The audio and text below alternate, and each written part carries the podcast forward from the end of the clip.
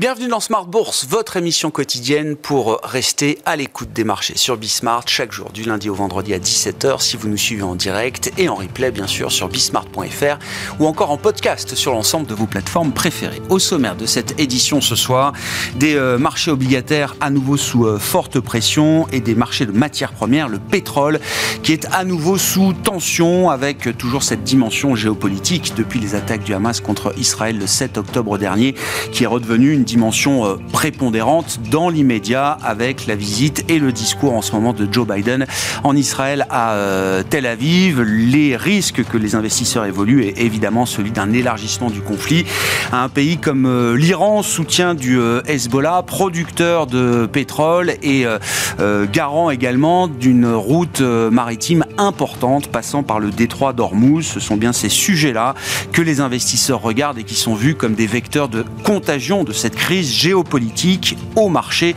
voire à l'économie réelle. On a vu 93 dollars sur le baril de Brent au cours de cette séance. Vous aurez le détail dans un instant avec Comme du Bois. Et puis pour les marchés obligataires, eh bien, il faut noter que le 10 ans euh, américain, les parties longues de courbes obligataires sont loin d'être stabilisées. Le 10 ans américain marque un nouveau sommet dans ce cycle à 4,90% uncounting. Hein. La série n'est sans doute pas, sans doute pas terminée euh, quand il s'agit de cette correction obligataire déjà euh, historique qui aura commencé en mars 2020. Voilà donc pour euh, les sujets de marché à suivre et la discussion avec nos invités dans quelques instants parmi les euh, publications trimestrielles. N'oublions pas que nous sommes en début de saison de publication de résultats d'entreprise et que c'est une dimension importante là aussi pour les marchés fondamentales.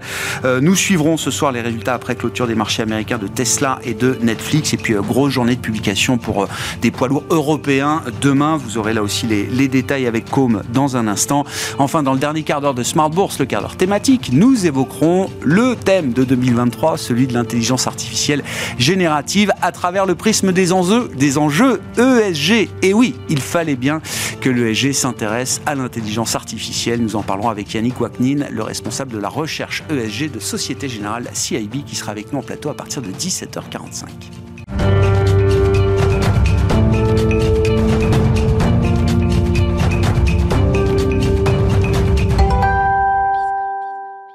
Mais d'abord, tendance, mon ami, le point sur cette fin de séance en Europe avec une baisse qui s'est accélérée pour les indices actions et c'est comme du bois qui vous résume la situation. La bourse de Paris évolue de nouveau en baisse ce mercredi. Les investisseurs continuent d'être attentifs à l'évolution de la situation au Moyen-Orient. Les craintes sont montées d'un cran hier soir après un tir meurtrier sur un hôpital de Gaza, dont Israël et le Hamas renvoient la responsabilité. À ce sujet, Joe Biden, aujourd'hui en Israël, a affirmé que selon les informations dont il dispose, ce tir ne proviendrait pas du camp israélien. À la suite de cette attaque, le gouvernement iranien a appelé à un boycott pétrolier immédiat d'Israël, y compris pour les exportateurs de brut. Suite à ce regain de tension, les cours du pétrole remontent à leur plus haut depuis deux semaines. Le baril de Brent a atteint au plus fort de la journée 93 dollars. Du côté de la Chine, la croissance a dépassé les attentes au troisième trimestre avec une progression d'1,3% au rythme trimestriel après 0,5% le trimestre précédent. Du côté des valeurs, Worldline progresse aujourd'hui jusqu'à 5,9% au cours de la séance. Le groupe de paiement français bénéficie de la rumeur émanant de Bloomberg selon laquelle le fonds CVC Capital Partners examinerait un potentiel rachat du, concurrent italien Nexi. Cette potentielle transaction viendrait souligner la sous-valorisation boursière de ce secteur. En Allemagne, Adidas progresse également jusqu'à 4,7% au cours de la séance. L'équipementier sportif allemand a relevé ses prévisions annuelles portées par un bon troisième trimestre et la vente des stocks de basket Yeezy. À l'inverse, parmi les grandes valeurs technologiques européennes, on notera la déception sur les prises de commandes d'ASML au troisième trimestre. Titre baisse jusqu'à plus de 2% au cours de la séance. Demain, les investisseurs resteront attentifs à la prise de parole de Jérôme Powell devant l'Economic Club de New York, qui aura lieu à 18h heure française. De nombreuses entreprises françaises publieront leurs résultats demain, parmi lesquels L'Oréal, Pernod Ricard, Renault ou encore Vivendi. Tendance, mon ami, chaque soir, en ouverture d'émission, les infos clés du jour sur les marchés avec Comme du Bois dans Smart Bourse sur Bismart.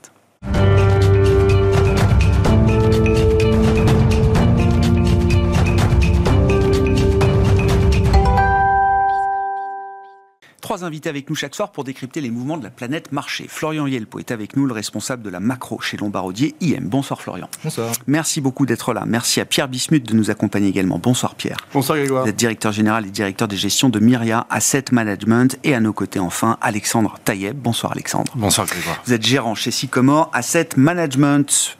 Peut-être quelques commentaires et tours de table hein, sur, sur cette séquence euh, depuis une dizaine de jours et euh, les attaques euh, du Hamas contre Israël le 7 octobre dernier.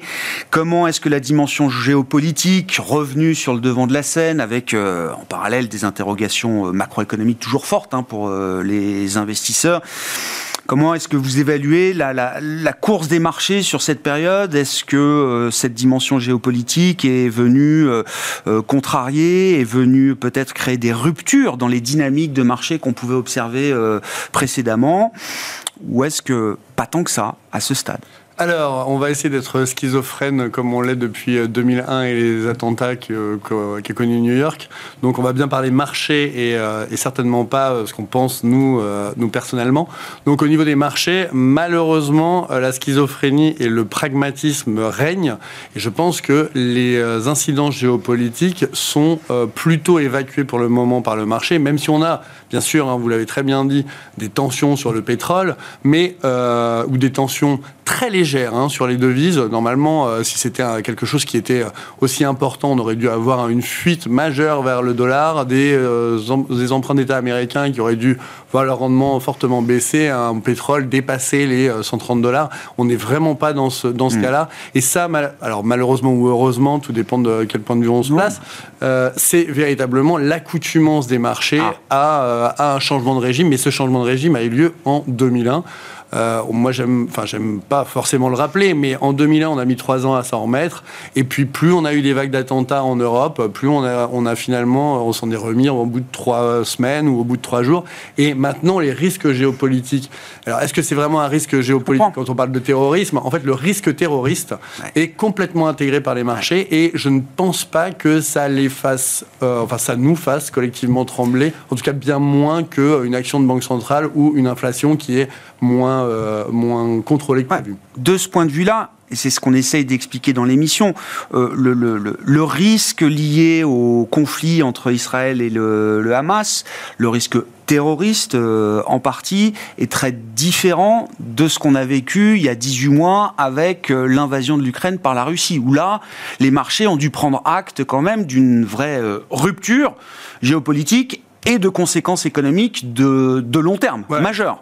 Et d'autant plus que c'était sur le sol, euh, enfin c'est toujours... Et sur le sol européen, toujours. Donc bien là, sûr. là, véritablement, on était dans, une, dans, dans on avait vraiment une disruption et en plus on sortait du Covid, donc on avait vraiment des, euh, des, des chaînes d'approvisionnement qui n'étaient pas rétablies et on avait un, un conflit majeur sur le, le, sol européen. Et très vite, tout le monde s'est dit que finalement il allait s'enliser et que ça allait durer bien plus que les trois jours qu'on avait prévus. Et là encore, on remarque la, le pragmatisme euh, des marchés, c'est qu'à partir du moment où on s'est dit que ça n'allait pas être résolu en quelques semaines, bah, finalement le phénomène d'accoutumance sur les marchés, c'était en fait de risque, c'est devenu une donnée. Hmm. Et voilà. Et en fait, dans la région au, Moyen-Orient, en fait, le risque n'est plus véritablement un risque. On sait que ça peut sauter euh, n'importe quand. On connaît les dominos. Exactement. Et donc, je pense que c'est pour ça que les marchés réagissent très peu à cette crise euh, terrible. C'est que euh, c'est pas véritablement un risque, c'est une donnée et les marchés processent cette donnée. Euh, et donc on voit que le pétrole, bon, il y a des tensions en fonction de, qui euh, veut faire quoi. Après, là où on a quand même euh, quelque chose de rassurant, c'est que malgré les, les, déclarations intempestives des uns et des autres, finalement, on a quand même une communauté internationale. J'aime pas vraiment ce terme, mais là pour le coup, c'est plutôt, c'est plutôt ça qui prévaut. on a vraiment une communauté internationale qui essaie de contenir ce conflit à, un conflit régional. Donc ça aussi, ça permet euh, euh, de, ne pas trop stresser. Voilà. On a tous identifié le pétrole comme étant un vecteur de, propagation de cette crise géopolitique au marché, à l'économie. On voit d'ailleurs sur la séance, si on essaye de, regarder un peu les choses euh, à la loupe, Alexandre, à partir du moment où l'Iran menace d'un embargo pétrolier sur Israël, par exemple, ah, tout de suite, on voit les cours du pétrole qui, qui réagissent. Le point de sensibilité, il est là. Oui, le point de sensibilité, il est sur l'événement immédiat. En général, on, note la donnée, en fait, pour reprendre ce qui a été dit.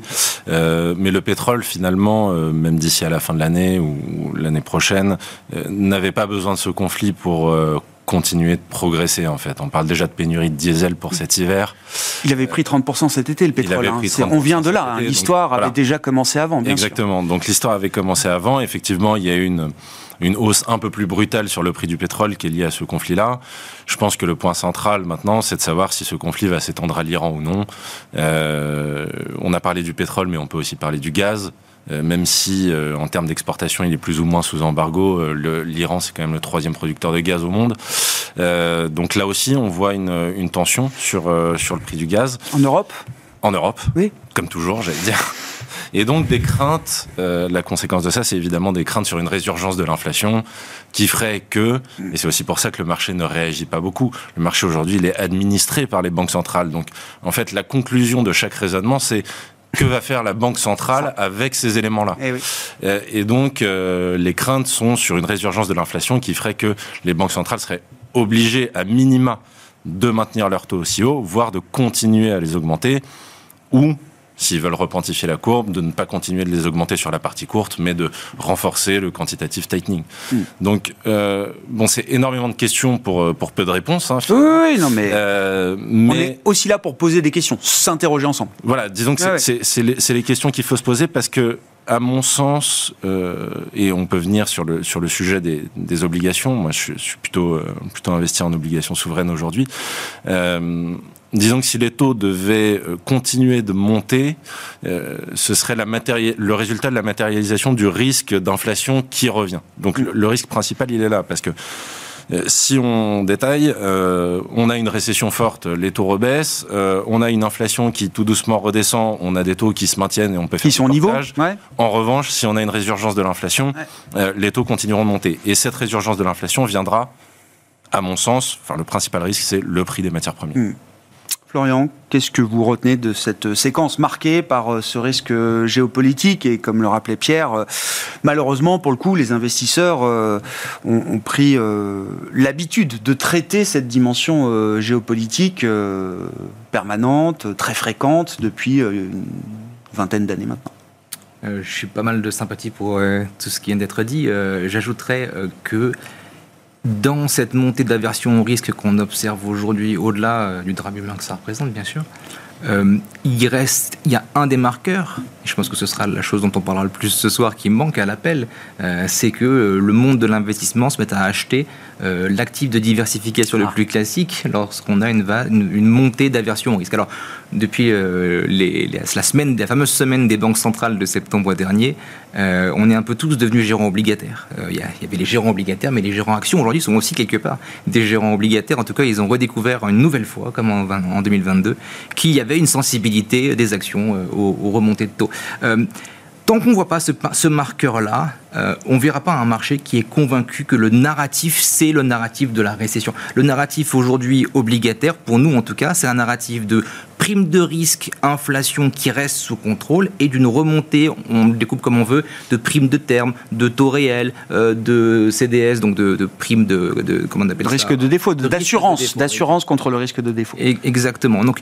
euh, quels que soient les gérants obligataires auxquels vous parlez, en général, euh, ils ont le, ils ont cette idée de, de portage. Hein. Les taux aujourd'hui sont sont confortablement montés. Si euh, on devait recevoir 5, euh, 4,75% euh, sur les 10 prochaines années, probablement qu'on serait assez content d'obtenir ce, rendement-là.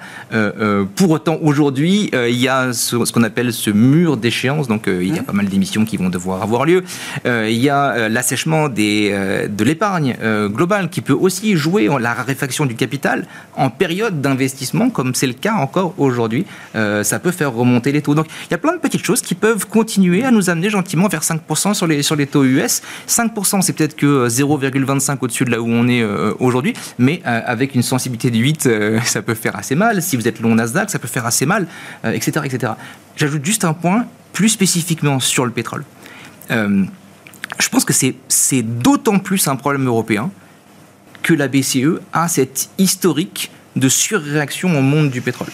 C'est-à-dire qu'aux États-Unis, autant euh, en 2008, on a vu le pétrole atteindre 140 dollars le baril sans que. et la Fed qui coupe ses taux, qui baisse ses taux au même moment qui dit ça c'est pas mon problème, c'est l'inflation énergétique, c'est pas c'est pas mon travail. Euh, la BCE au même moment, exactement au même moment, qui continue à monter ses taux pour tenter de contrer l'inflation énergétique. Donc ça c'est euh, quelque part une force qui pourrait peut-être aider l'euro à remonter aussi euh, à, moyen et à, disons à moyen et plus long terme globalement. Gardons ça en tête. Le pétrole c'est peut-être plus un problème européen qu'un problème américain. Mmh. Sur la partie obligataire américaine, oui vous dites quand on regarde quand même tous les facteurs qui guident aujourd'hui euh, ces marchés obligataires euh, américains, c'est pas étonnant qu'on n'ait pas vu euh, les trésoreries jouer ce rôle d'actif clé de protection dans une remontée du stress. Ça a duré quelques heures. Alors lundi, en plus, à la suite des attaques, c'était Columbus Day, le marché obligataire américain était fermé. Sur mmh. la séance suivante du mardi, on a vu un rallye obligataire, mais qui a été complètement effacé jusqu'à aujourd'hui, puisqu'on marque de nouveaux sommets sur les taux longs américains pour caricaturer la, situation. Vous avez le choix entre détenir des obligations à un an ou à deux ans, euh, enfin disons à un an à 5,5% de rendement, ou des obligations à 10 ans à 4,75% de rendement. C'est-à-dire que vous payez de votre poche un portage euh, enfin, pour prendre un risque. Vous payez pour prendre un risque. Mmh. Ça, pour le moment, nous, du côté, euh, du côté multi-asset très flexible, on a le droit d'avoir énormément de cash, comme vous le savez. Euh, le cash, ça reste encore l'actif roi de nos portefeuilles. C'est la plus grande des allocations qu'on ait dans, notre portefeuille, évidemment. Après, on est aussi capable d'entendre nos collègues du fixed income qui disent Mais j'aime bien aujourd'hui avoir de la duration, parce que je pense que je suis pas loin du point haut des, taux. Et puis, si je couple ça avec un peu d'investment grade, euh, des obligations avec un peu, de, un peu plus, justement, de portage, un peu de risque crédit, les deux devraient se diversifier. Donc, ça va être assez spécifique à chaque classe d'actifs, je pense, ce traitement de, la question de la duration. Hmm. Pierre, sur la situation des marchés obligataires américains, au moment où on se parle, on est en train de franchir 4,90 sur le 10 ans euh, américain, peut-être jusqu'à 5 dans les euh, prochaines heures et pourquoi pas euh, au-delà. La question étant où est la limite, comment on évalue la valorisation de ces papiers, de ces dettes long terme aux États-Unis aujourd'hui? Et malgré la volatilité encore spectaculaire, est-ce que le risque de duration commence à être quand même tentant? Alors, euh, je, pense que. Alors, moi, j'ai un, un, un, objectif sur le, le 10 ans américain qui n'est pas vraiment dans, dans, le consensus, parce que je le vois beaucoup plus haut qu'il n'est. Donc, c'est pas très consensuel. Euh, et donc, ça fait un an et demi que je suis vraiment très, très court en duration. Euh, parce que. Vous pouvez nous redonner le chiffre ou pas, Pierre? Je pense qu'on peut aller à 6. mais pour pour plein de raisons, alors qu'ils vont... Dans la séquence, quoi. Enfin, pas dans, 10 ans, quoi. Non, non, je pense qu'on peut aller à 6. Parce que, en fait, je, euh, une courbe inversée, en fait, ça tient jamais, euh, ça tient jamais très longtemps. Soit ça... Il faut absolument qu'il se passe un truc. Et euh, je trouve que c'est resté vraiment très très longtemps à 150 points de base en négatif. Et c'est vraiment, pour moi, c'était vraiment une énigme incompréhensible d'avoir une courbe aussi inversée. Et parce que c'est contre-productif pour tout, pour l'économie, pour les banques centrales, pour absolument tout. Donc je voyais pas bien comment euh, ça pouvait tenir. Donc là, on a fait la moitié du chemin, hein. on est plus, maintenant à... Il y a un effet élastique, quoi, un peu. 80 points de base, ça a mis 9 mois hein, pour, euh, pour, pour, lâcher. 80 points de base, et je pense que le marché est pas loin de capituler parce que euh, cette, cette, courbe extrêmement négative ne tenait que sur un argument, on va être en récession. Problème, et, on, et je pense qu'il n'y a personne qui sait pourquoi on n'est pas en récession. Personne ne le sait. Alors moi j'ai plusieurs. Il y a une petite idée à 5 trillions de dollars quoi, mais. Euh, non, mais, non, mais, on, a déjà discuté. on peut dire ça, mais on peut dire ça, mais sauf qu'en en fait on est la Fed. Et non, mais je sais. Je fais le mariole et le malin, euh, Pierre. non non mais la, force du marché du travail, franchement, tout le monde pensait qu'on allait ah, avoir un, taux de chômage hyper élevé. Moi, j'ai qu'une. Il y a plein de phénomènes qui ont échappé à l'analyse. les effets multiplicateurs, les changements structurels peut-être sur le marché du travail, la démographie, etc. J'ai écouté vos émissions précédentes, notamment, euh, notamment avec François Collet. Moi, je pense, ah. moi, ma seule théorie, mais je pense que j'ai pas les, j'ai pas les billes pour le, le prouver. Je pense qu'il y a moins d'immigration ce qui explique la force du marché du travail. Alors j'ai vérifié un peu les chiffres, c'est vrai qu'il y a moins d'immigration depuis que qu'en 2019, il manque 500 000 personnes à l'appel à l'OCDE, et je pense que c'est un facteur de soutien du marché du travail américain, mais euh, je pense que personne n'a cette euh, faculté de dire, bah, en fait on n'est pas en récession, avec des taux à 5,50, bah, on n'est pas en récession. Il n'y a pas une raison qui explique qu'on ne soit pas en récession. Et sauf qu'il y a plein de raisons qui expliqueraient qu'on devrait passer en récession, et pourtant ça ne fonctionne pas. Donc je pense que le marché obligataire qui était euh, complètement drogué à ce discours, euh, avec une fête qui n'arrêtait pas de remonter les taux, euh, eh ben, il est en train de capituler. Donc c'est pour ça que euh, moi, l'aspect duration, je ne suis pas du tout client pour l'instant parce que ce 5,50, c'était très bien dit hein, par Florian, 5,50 sur le cash, euh, bah, tant que ça se maintient à 5,50, et là on voit bien que le marché obligataire a au moins capitulé mmh. sur 2024, il n'y a plus de baisse de taux de prévu parce que le marché obligataire ne fait pas la politique de la Fed, c'est compliqué d'avoir déjà un an à, 5,50. Donc le, le 10 ans, il n'y a pas de récession, il y a moins de raisons que la courbe euh, soit inversée. Et donc, euh, après, la vraie énigme du marché obligataire, c'est quand même la super tenue du high yield depuis 2022. Les actifs risqués sont hyper favorisés, c'est une super performance depuis le début de l'année. Ça va à l'encontre d'un scénario récessif, encore une fois. Bon, comment on défend le cas de la duration, euh, Alexandre À quoi ça sert Et vous aviez commencé à l'exposer. À quoi ça sert dans la construction d'un portefeuille oui. De se dire que peut-être proche de 5% sur 10 10 ans américains, ça fait quoi 2,5 de taux réel quasiment sur du 10 ans? Pour quelqu'un qui veut, je sais pas, préparer sa retraite, euh, se dire qu'on va pouvoir euh, accrocher 2,5 de taux réel euh, comme ça. c'est sûr que sur une obligation à 10 ans, ça peut paraître séduisant. Mais effectivement. Bon. Qu'est-ce qui se passe dans l'intervalle entre aujourd'hui et dans 10 ans quoi? Déjà, sur, sur, sur l'obligataire, de façon générale, on peut prendre de la duration sans aller jusqu'aux 10 ans. Oui. donc, je vais déjà. Il y a des points, il y a des zones plus confortables? Oui, il y a des zones plus confortables. Euh, alors, par rapport au, cash, bon, ça rémunère à peu près la même chose, mais le 2 ans me paraît intéressant pour une raison de positionnement. C'est-à-dire que le 2 ans, aujourd'hui, on est max short mais max short au point que le précédent record est... Qui, le, le marché, vous voulez dire Le marché est max short de deux ans. Euh, et je pense que sur toute la courbe, alors après c'est le fameux débat entre euh, repentification de la courbe bear via la hausse des taux longs ou via la, via la baisse ou via une baisse des taux courts. Voilà. Euh, effectivement, le, le, marché ne price plus euh, de baisse de taux. Néanmoins, euh, la Fed nous donne une simili feuille de route où elle nous explique que l'année prochaine, elle va probablement faire euh, deux, deux baisses de taux. Euh, ça, pour moi, c'est appuyé par le fait que l'inflation continue son train de décélération aux États-Unis, que, comme l'a très bien dit Florian, finalement, la Fed ne fait pas tellement attention au pétrole. la Fed, ce qu'elle regarde, c'est l'immobilier. Euh, une donnée qui est sortie euh, cette semaine, euh, les applications pour les mortgages sont au plus bas depuis 1995. Ça nous donne quand même une idée que le pic sur l'inflation immobilière est peut-être derrière nous. Alors ça met du temps à baisser. Hein. mais donc cette inflation-là, elle devrait continuer de décélérer, ce qui pourrait donner des billes à une Fed qui, en plus, est déjà assez restrictive. Hein. Il faut voir la réduction de son bilan, même le niveau de son bilan par rapport au PIB. Euh, il est assez faible, hein, il est plus faible que les autres banques centrales. Donc elle, retrouve des marges de manœuvre, elle peut baisser les taux. Donc sur la partie courte, il y a des choses à faire, qui, me paraissent intéressantes.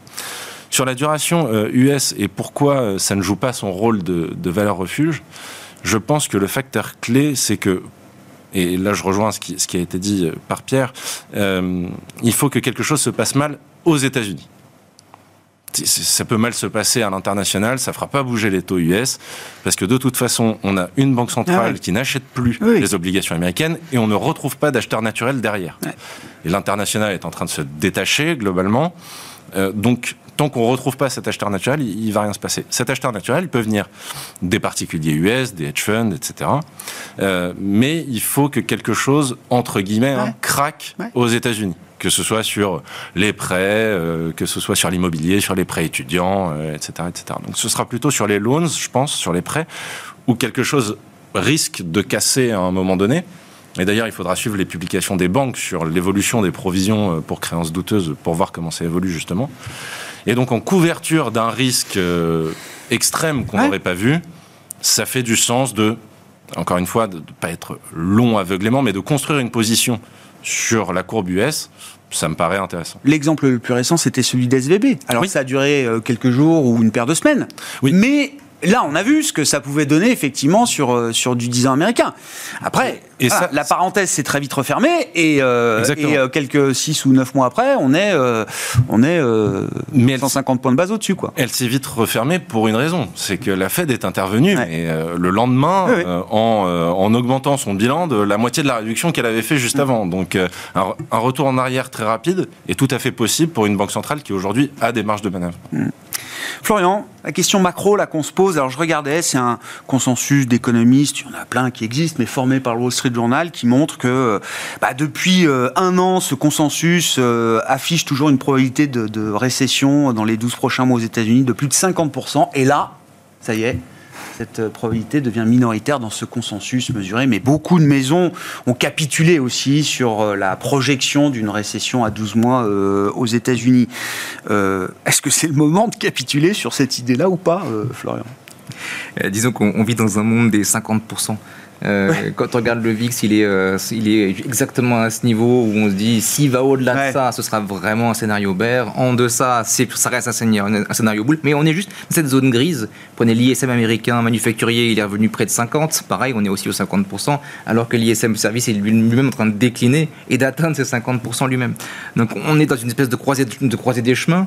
Euh, de ce qu'on mesure euh, de nos indicateurs, de nos castings, euh, on voit à peu près un scénario qui est, qui est, qui est le même. C'est-à-dire, on a vu une embellie des données économiques au cours de l'été, essentiellement du côté manufacturier. Et depuis 3-4 semaines, on a observé quelque chose qui allait exactement à l'opposé. Donc on commence à observer des signes d'une forme de ralentissement qui reprend le dessus aux États-Unis. Ce qui, fait que votre question, enfin qu'il est très difficile de répondre à votre question aussi, c'est qu'on est face à trois situations économiques qui sont particulièrement différentes. C'est-à-dire qu'on a l'exceptionnalisme américain, on, a déjà dit ça mille fois euh, euh, ensemble. Euh, il y a la situation européenne un peu entre deux, la, soupe tiède, et puis la soupe qui reste encore assez froide, même si, comme le disait, il y a eu une amélioration récente, disons, de la conjoncture chinoise. on est loin de la réouverture et de ce qu'on qu'on en attendait en début d'année pour le moment, ce qu'on continue de voir, c'est euh, l'épargne des ménages américains a été utilisée pour compenser l'inflation. L'épargne formée, en tout cas en 2020, a été quasiment entièrement utilisée pour compenser l'inflation. On voit une augmentation des emprunts à la consommation, qui est quand même un signe qu'ils tentent de maintenir euh, leur niveau de vie la consommation du coup nous semble robuste. On peut aussi le voir de l'autre côté et de se dire mais en fait peut-être que justement, euh, comme vous le disiez, c'est peut-être pas le moment de capituler sur, cette, sur ce pari d'un ralentissement. Euh, peut-être que les obligations finalement finiront par avoir ah. de, beaux jours euh, l'an prochain. En tout cas, ça reste encore notre scénario d'un ralentissement progressif. Est-ce que c'est du hard landing, du soft landing, du no landing?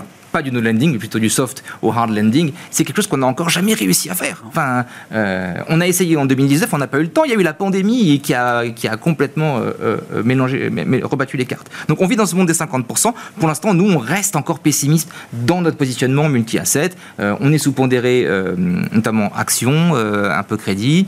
on est aussi sous-pondéré obligataire pour d'autres raisons. Tout ce qu'on aime en ce moment, quelque part, ce sont les matières premières. Ah. Parce qu'on est, fin, on, est en fin de cycle. Et le, la fin de cycle, généralement, c'est le d'une remontée des matières premières, parce que la demande manufacturière reprend, parce que généralement les émergents eux-mêmes reprennent avant les développés. Mais comme le disait Alexandre, il faut qu'il se passe quelque chose dans nos pays développés pour qu'on puisse voir le marché vraiment partir, en grand, enclencher cette mécanique de l'aversion au risque. Il ne s'y passe rien pour l'instant. Il n'y a pas de récession en Europe, il n'y a pas de récession aux États-Unis pour le moment. Bon, sur ces considérations, euh, Pierre, effectivement, enfin, euh, l'idée d'une récession aux États-Unis, est-ce qu'on peut la reporter euh, toujours plus loin sur la base de cet exceptionnalisme qui persiste, hein, pour le coup?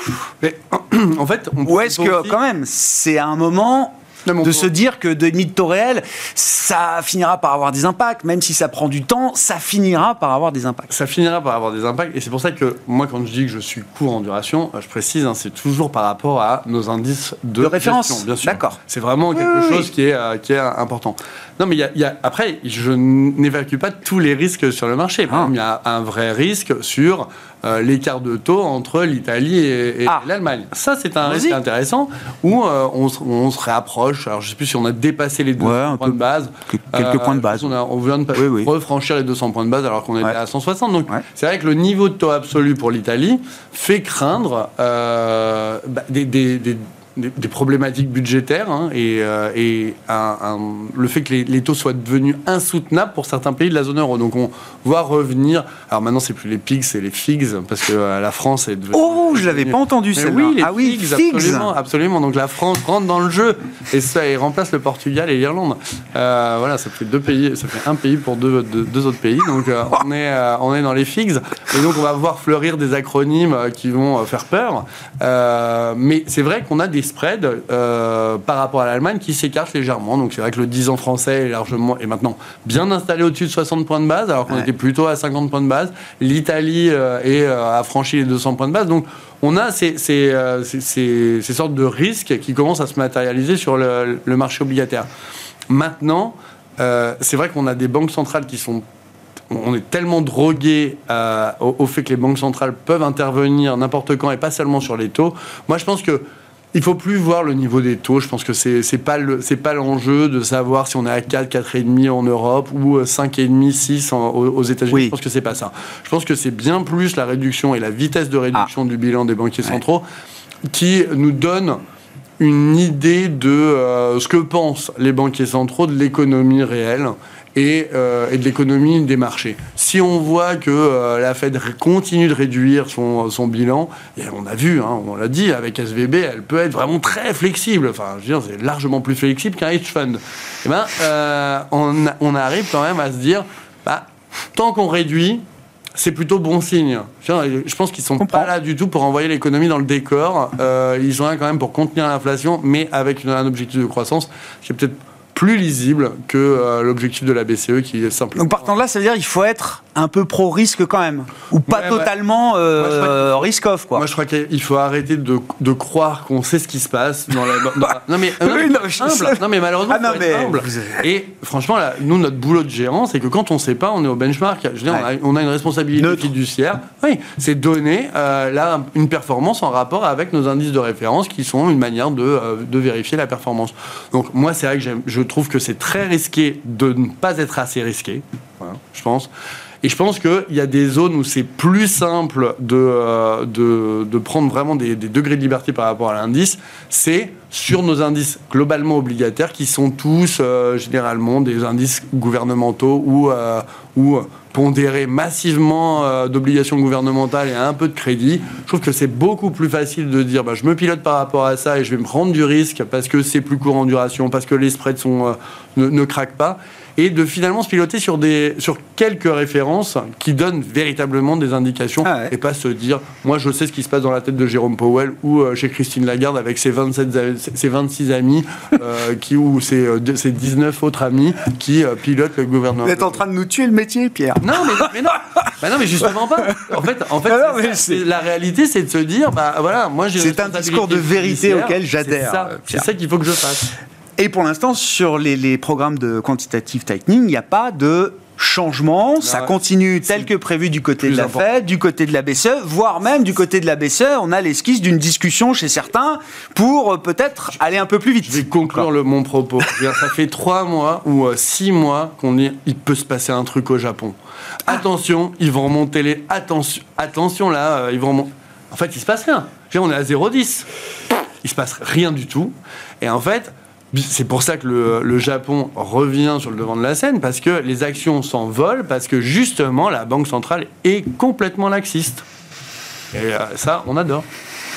Bah tiens, le Japon, vous vouliez en parler euh Ouais, ouais, non. Bah, parlons du Japon alors. Euh, oui, alors sur le sur euh, la hausse des actions japonaises, il y a quand même plusieurs facteurs que je trouve intéressants et qui me permettent de dire, enfin en tout cas d'avoir des positions sur le Japon. Alors c'était très bien de le repréciser. Hein. on parle souvent relativement à un indice, donc on a l'impression que c'est naturel et qu'on parle en absolu, en absolu, mais pas du tout. Bien. mais sur le Japon, il y a, euh, et ça a été très bien dit, pour toutes les banques centrales, il y a une espèce d'inertie. Hein. L'univers de temps est, plus long. Il y a des analyses qui prennent des mois et des mois parce que la Banque centrale a besoin d'être sûre avant de prendre une décision. Et ça, Christine Lagarde, dans une interview récente, l'a très bien redit. Euh, la Banque du Japon, effectivement, elle met du temps parce qu'elle veut être sûre, d'une part, qu'il y a effectivement une reflation. Deuxièmement, elle est très contente de la reflation parce qu'il faut quand même se rendre compte que le Japon sort de quasi 20 ans de, déflation, de désinflation. Euh, Et donc ça, le, paradigme en fait au Japon est en train de changer vis-à-vis des investisseurs. Et c'est là où c'est le plus intéressant, c'est sur les facteurs valorisation d'un côté et flux de l'autre. Sur les flux, on a des investisseurs internationaux qui se sont complètement détachés du Japon. Ça vaut 4% du MSCI World, enfin ça pèse 4% du MSCI World. La plupart sont soit à zéro, soit sous-pondérés. Ça, c'est le premier point. Ils, ils vont probablement revenir parce qu'aujourd'hui, sur les fondamentaux des sociétés japonaises, elles publient des bonnes croissances, des révisions de perspectives à la hausse, euh, et puis il y a un momentum, une tendance sur le marché qui est assez bonne. Le deuxième point, c'est l'investisseur domestique. Donc lui, il faut bien penser que ça fait 20 ans que pour lui, le cash lui 30. rapporte en réel. 30 ans que le cash lui rapporte en réel. Donc ça, pour que ça change de sortir de son cash qui lui rapporte plus avec une inflation qui est à 3,5, de se dire bon bah les obligations de mon pays rémunèrent quand même pas très bien, on est à 0,80 donc euh, je, je vais pas aller chercher ça et de revenir sur les actions. Le gouvernement est en train d'inciter sa population à revenir sur les actions, à détenir deux fois plus que ce qu'il a aujourd'hui. On a un excès d'épargne qui est au plus haut. Euh, donc là pour moi quasiment tout est aligné. Le seul bémol que j'ai et là où la Banque centrale pour Oui. le coup réagit très vite, c'est le yen. Ben oui. Parce que là, on en parle moins, mais euh, on en parlait beaucoup à 150 quand elle est intervenue. On est à 149,8. hein. Oui. Donc, euh, donc là, elle peut, euh, si jamais on dépasse les 150, intervenir plus fort, être plus restrictive, et ça, ça peut casser. Ça tue le cas d'investissement ou pas? Je Parce que, encore une fois, c'est ce qu'on disait, je sais plus cette semaine, mais il est arrivé que, par exemple, euh, les actions européennes montent de concert avec la devise. hein. On peut avoir euh, ces Oui. phénomènes où la devise s'apprécie et les actions s'apprécient euh, également. hein. Oui, euh, et je, je pense que c'est possible pour le Japon, encore une fois, parce que les fondamentaux sont très bons. Et ah oui, j'avais mentionné la valorisation, j'ai pas, j'ai pas développé, mais le topic, ça n'a pas été revalorisé depuis 10 ans. hein. Donc oui, il y a une hausse en termes de prix, Oui, en termes de valo, Oui, c'est oui. la même. Donc, euh, donc là, c'est quoi même- la moitié des boîtes au moins sous la book value C'est ça euh, au Japon, hein, c'est cet ordre de grandeur. quoi. Bon, après, il y a la moitié des boîtes sur lesquelles j'investirais pas. hein. Oui, oui, oui. mais euh, mais il y a quand même des opportunités Ouais, intéressantes sur, ouais. sur ce marché pour toutes ces raisons. Ça diversifie un peu les portefeuilles? Ça diversifie Ouais. complètement les portefeuilles. Et puis, il y a la, la- évidemment le, le, le pays juste à côté, hein, le petit pays qu'on appelle la Chine, euh, qui est en train de montrer une espèce d'amélioration économique où euh, on, relance un petit peu l'espoir de l'atteinte de l'objectif de croissance de 5% cette année. Alors attention, sur la Chine en direct, on est passé par... euh, euh, espoir, déception, pessimisme, re-espoir. Donc c'est extrêmement volatile sur le, sentiment de marché. Puis on est même passé par ininvestissable hein, quand même. Là, on, on est aux prémices d'une relance et ça se concentre sur la consommation en local. Ah. Donc ça n'a pas encore le rayonnement que, que ça devrait avoir ou, ou qu'on pouvait attendre. Mais bon, le Japon est aussi une exposition indirecte à la Chine, donc Ah ça ouais. peut être également un argument. Oui, c'est une très bonne diversification euh, en equity pour le coup. Sur le risque action, euh, Florian, en général, hein, donc c'est pas un risque qui vous tente beaucoup aujourd'hui, si je comprends bien, euh, dans les portefeuilles que vous supervisez. Qu'est-ce que vous dites de la situation de, de- et de fragilité ou de solidité des marchés actions C'est-à-dire que quand même un phénomène de résilience là aussi qu'on observe hein, par rapport au crack obligataire euh, qu'on a vécu depuis trois ans. Euh, bon, les actions euh, se tiennent quand même beaucoup mieux là. Il y a deux éléments qui sont frappants, je trouve. Le- premier, c'est que on, a redécouvert que les actions étaient un actif de couverture contre l'inflation. Pense que ça c'est assez clair. Euh, nous, les premiers, on comme vous le savez, on était vraiment assez pessimistes dans l'ensemble euh, pendant, pendant assez longtemps. Euh, il faut comprendre que même si les taux sont montés, on peut quand même voir des valorisations progresser. Pourquoi? Parce que les earnings, les résultats des boîtes, on va peut-être un peu en parler, mais les résultats des entreprises euh, profitent de cette vague d'inflation, surtout les large caps, c'est les grandes capitalisations dans lesquelles euh, on est investi. Maintenant, il faut quand même arriver à, à essayer de s'approcher d'une juste mesure. C'est un vrai problème de valorisation. Pour nous, pour caricaturer les choses, à 4 à 4600 points, le S&P, c'était cher en août, enfin, en, d'autres- en fin, fin juillet. Le- L'argument étant, euh, les taux sont montés, ça a un effet négatif, les, les résultats ont progressé, ça a un effet positif, mais quand on fait les maths des deux, dans l'ensemble, on trouve qu'on est assez loin finalement d'une valorisation euh, euh, fondamentale. Bon, les taux ont progressé de euh, 70 points de base à peu près, grosso modo, c'est-à-dire que mon nouveau 4600, c'est quoi? C'est peut-être peut-être 4400 D'accord. Peut-être? Bon. Si on garde la progression des résultats a changé. Et euh, c'est là que j'aimerais vous emmener. Ouais. C'est que justement, cette saison des résultats, pour nous, elle est particulièrement clé. Parce qu'on va voir justement si progression des ventes, pour l'interrogation, ou quand, quoi et progression des marges elles-mêmes, c'est-à-dire que à la fois est-ce que les grandes entreprises continuent à capter une croissance nominale, ça c'est les ventes, et, l'autre élément c'est est-ce qu'elles ont encore du pricing power, c'est-à-dire qu'elles ont une hausse de coûts, les salaires sont plus élevés, c'est un phénomène qui est, euh, qui est roulant, hein, qui, qui se maintient avec nous, euh, les matières premières sont plus chères, etc., etc. Donc leurs marges peuvent être sous pression, peuvent être sous pression. Le, le scénario de marché euh, est euh, pareil, un scénario à la 50%, c'est-à-dire que c'est ni très positif ni très négatif, donc on a de la place pour être surpris des deux côtés.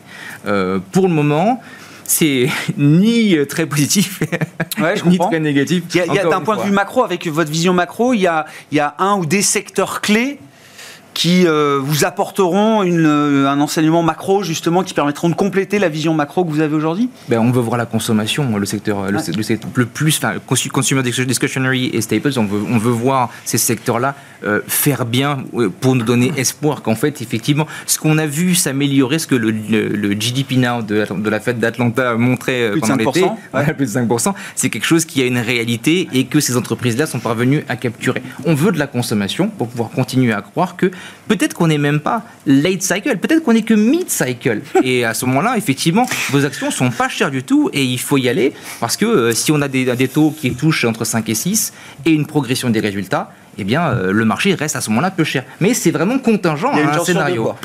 Qu'on soit late cycle ou, 50%. ou une chance sur deux qu'on soit mid cycle. Non, non, mais eh ben, là, là, là aujourd'hui, c'est Procter Gamble hein, qui euh, publie. Bon, bah, c'est euh, des prix en hausse de 7%. Euh, le consommateur qui absorbe les hausses de prix, nous dit le management de Procter.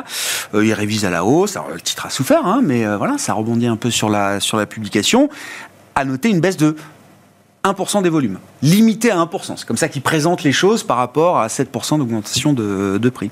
Sur la partie action, euh, Pierre, alors moi il y a un truc qui m'a un peu marqué, c'est pas nouveau, mais c'est vrai qu'hier euh, c'était écrit dans la presse euh, américaine. Le match action-obligation à travers Apple. Euh, Apple, euh, une obligue Apple, euh, je sais pas, ils ont du 10 ans, hein, ils ont quand même émis pas mal de dettes. Apple, c'est plus de 5% de rendement, 5,75, j'ai vu même, je crois le rendement du dividende de l'action euh, Apple, avec euh, tout le respect qu'il faut avoir pour l'action Apple, euh, qui n'a pas besoin de dividende pour être intéressante, hein, c'est 0,5 aujourd'hui. Ben, il y a une vraie opportunité obligataire, mais, mais en fait, je sais, j'avoue que je sais jamais, euh, je sais jamais quoi répondre avec, à ça. Je vois pas pourquoi on compare les, les rendements. En fait, c'est deux mondes complètement séparés. Non, mais c'est une histoire de prime de risque. Oui, oui, c'est quand même, ça montre que euh, pour ceux qui réfléchissent en termes de rendement et des obligataires qui sont allés chercher des proxys sur le marché action, bah, aujourd'hui, euh, dans mais- leur logique, c'est moins évident. Je, je pense, mais encore une fois, c'est- faisons euh, de, la, de la prospective. Si on pense que la croissance d'Apple est au niveau du, euh, PIB no- nominal, franchement, il faut se ruer sur l'obligation à 5,75 et euh, c'est super. Si on pense que Apple euh, peut passer de 1 milliard, alors je sais pas combien de clients, Oui, de 1 milliard c'est 3 plus. à 2 milliards 6 de clients, Oui. bah faut rester sur le sur le. sur Non, le- mais je, je, Mais je dis pas que c'est le seul argument. Je mais- dis juste que Non, voilà, il y a- un argument en moins peut-être L'argument- dans le cas d'investissement action américaine. en. L'argument, c'est que les gens qui ont acheté du Apple, du zéro coupon Apple pour financer des dividendes, euh, le deal de traite de dividendes, alors eux qui ont acheté à zéro et qui maintenant euh, yield à 5,75, là, eux, ils n'ont pas fait une super affaire. Mais effectivement, maintenant, 5,75 sur Apple qui doit être triple A, c'est ca- c'est c'est canon, euh, bien évidemment. Mais en revanche, ça ne remet pas en cause l'intérêt. Oui, vous dites on peut avoir les deux quoi. Exactement. Euh, ça, ça, je pense que c'est évident, hein, bien sûr. On, peut, on peut effectivement avoir les deux. Bon, c'est euh, c'est- On va regarder la conso euh, au sens Ouais. large, au sens très large, même y compris la Ouais. tech. Donc euh, Apple, euh, c'est un, c'est un très bon exemple. Et la question de la croissance sur Apple est, est un très bon exemple aussi. On peut se poser la question du manque d'innovation sur quand on voit les derniers produits phares, euh, à part peut-être le casque, euh, on n'a pas grand-chose en termes de croissance immédiate qui nous donne envie.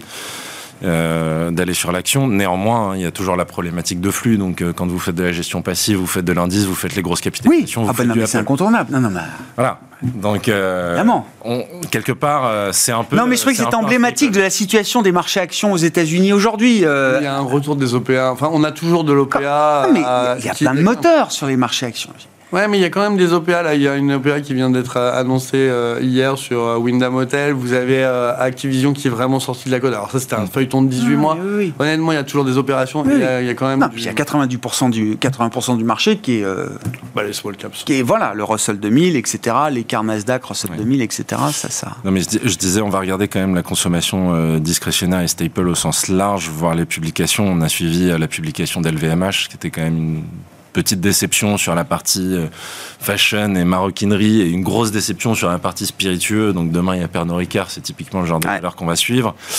Euh, et puis de voir comment la, comment la consommation s'est euh, s'est transformée parce que on, voit qu'il y a eu un transfert de consommation vers peut-être des produits type textile vers alors modulo l'événement les événements récents mais vers les voyages euh, l'hôtellerie est plutôt en, bonne forme, donc là aussi on attend euh, de voir si les publications confirment ça.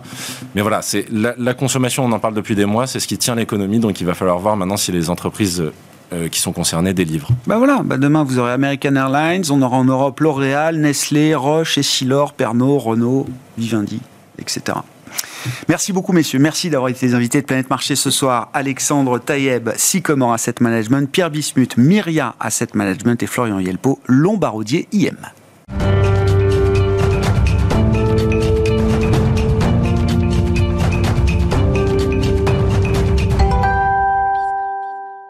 Bienvenue dans le dernier quart d'heure de Smart Bourse. Chaque soir, le quart d'heure thématique. Le thème ce soir, c'est celui de l'intelligence artificielle et plus précisément des enjeux ESG qui entoure l'intelligence artificielle et les nouveaux développements de l'IA avec euh, l'IA générative qui a euh, explosé aux yeux du monde depuis euh, un an maintenant. Yannick Waknin est avec nous en plateau, le responsable de la recherche ESG de Société Générale CIB. Bonsoir Yannick. Bonsoir. Il fallait bien que ce moment arrive. L'ESG s'intéresse forcément à l'intelligence artificielle puisque c'est le buzzword de cette année 2023, euh, alors depuis ChatGPT novembre 2022, mais c'est le mot-clé pour euh, les entreprises qui euh, communiquent sur leur stratégie pour montrer. Alors, vous allez me dire, soit qu'on est encore dans le coup, qu'on reste dans le coup, soit qu'on a peut-être un coup d'avance euh, sur les autres. En tout cas, j'imagine que c'est un sujet de discussion avec euh, vos partenaires, que ce soit des investisseurs et les émetteurs avec lesquels vous échangez régulièrement, euh, Yannick.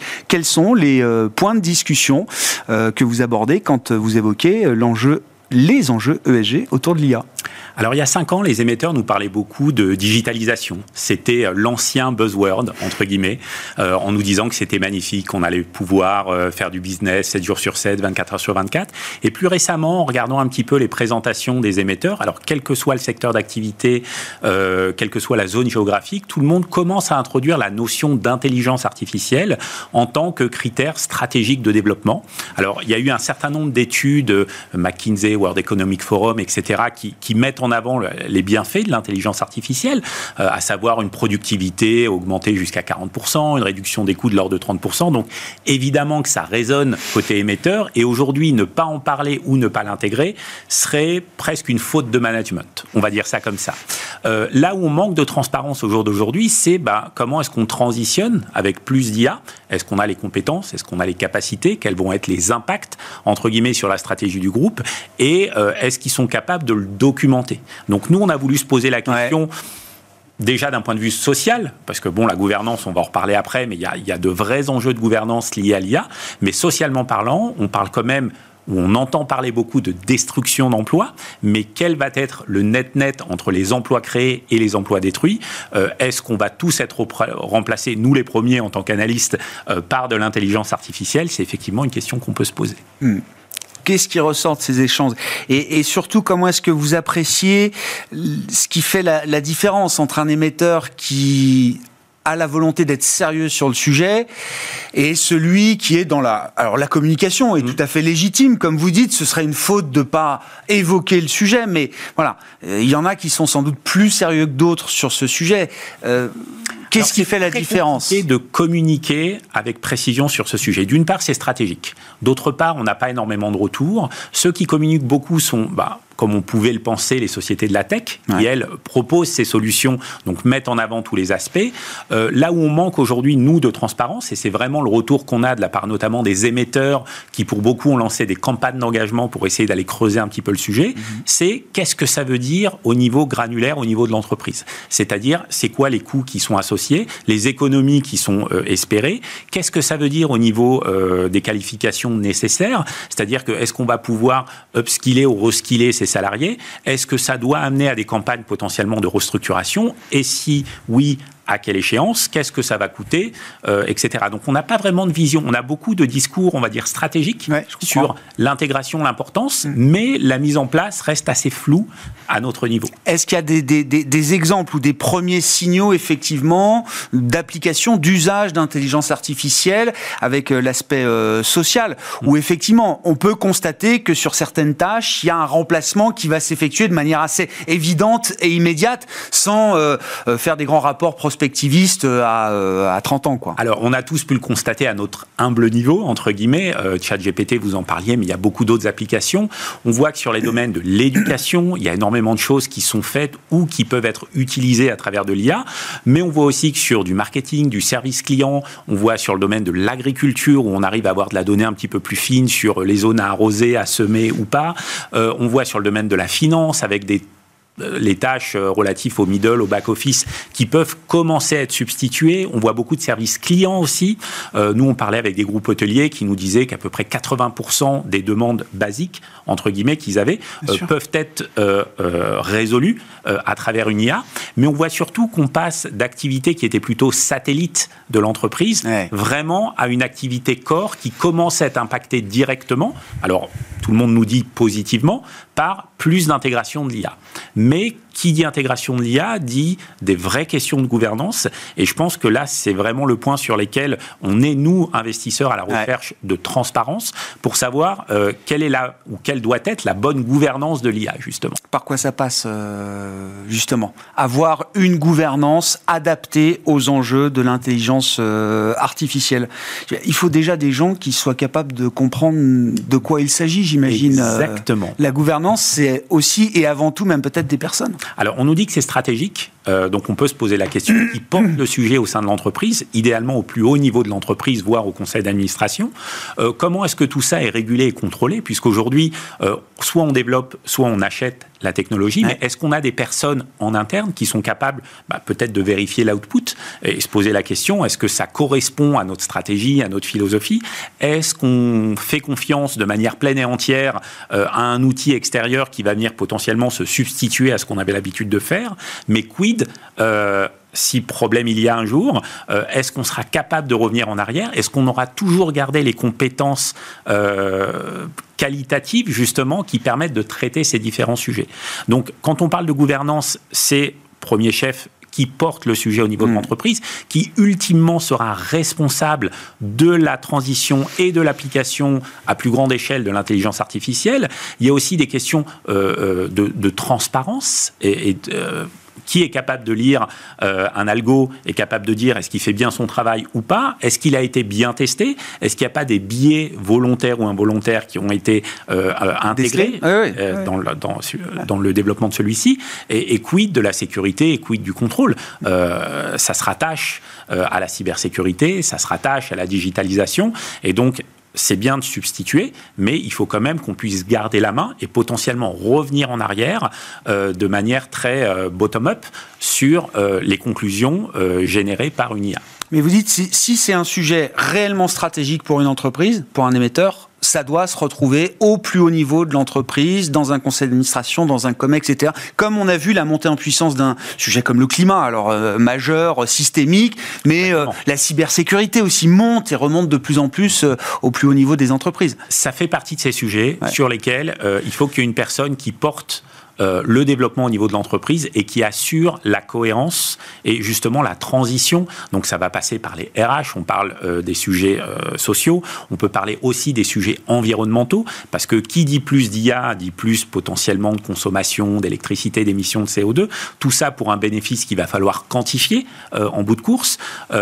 donc ça soulève un certain nombre de sujets sur lesquels aujourd'hui on a un petit peu de mal en tant qu'investisseur à collecter l'information dont on aurait besoin. C'était ma question qu'est-ce que ça va changer pour vous et comment est-ce que les choses vont se mettre en place sur le côté euh, pratique?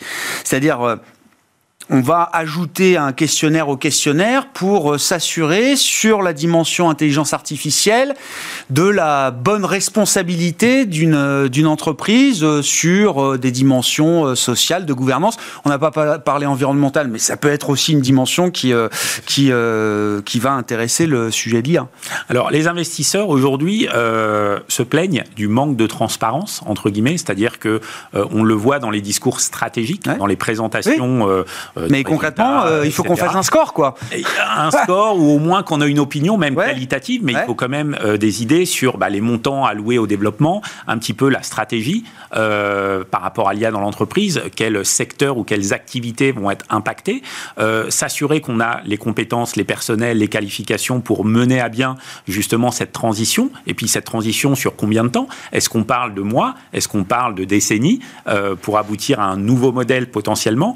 Donc, c'est sur ces sujets que beaucoup d'investisseurs ont décidé de lancer des campagnes d'engagement, justement, euh, d'aller, alors effectivement, avec récolter, chercher, un autre questionnaire, chercher de la donnée. Quelque part, c'est notre travail. Bien sûr. Euh, en tant qu'analyste ESG, on est un petit peu des incubateurs des tendances de demain, euh, c'est-à-dire qu'on essaie de, définir qu'est-ce qui serait pertinent d'avoir à disposition au niveau de la recherche pour intégrer ça euh, justement dans la valorisation et dans les recommandations financières. Comment vous envisagez euh, la, dimension globalisation des usages de, l'IA pour une entreprise euh, multinationale, et on a déjà évoqué ces sujets euh, culturels avec vous, ce sont des dimensions euh, importantes.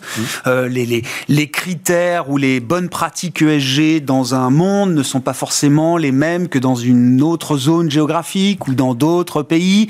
Est-ce que pour l'IA, ça va être pareil Oui, Yannick? en fait, dans l'intelligence artificielle, l'intelligence, c'est celle qu'on a donnée à l'IA. C'est-à-dire que c'est un outil qui va être entraîné euh, à travers des bases de données euh, plus ou moins larges qui représentent à peu près tous les groupes ou toutes les cibles qui sont censées être adressées. Et donc, euh, les biais culturels existeront aussi à travers les différentes intelligences artificielles. Il y a eu des tests qui ont été faits aujourd'hui entre des modèles qui viennent plutôt d'Asie et plutôt d'Amérique du Nord. Et on se rend compte qu'il y a quand même des divergences dans l'output. Donc, il n'y aura pas forcément de même question sur un modèle asiatique versus un modèle euh, occidental ou euh, américain, et pas la même réponse. Pas la même réponse, parce que la hiérarchie des normes est différente.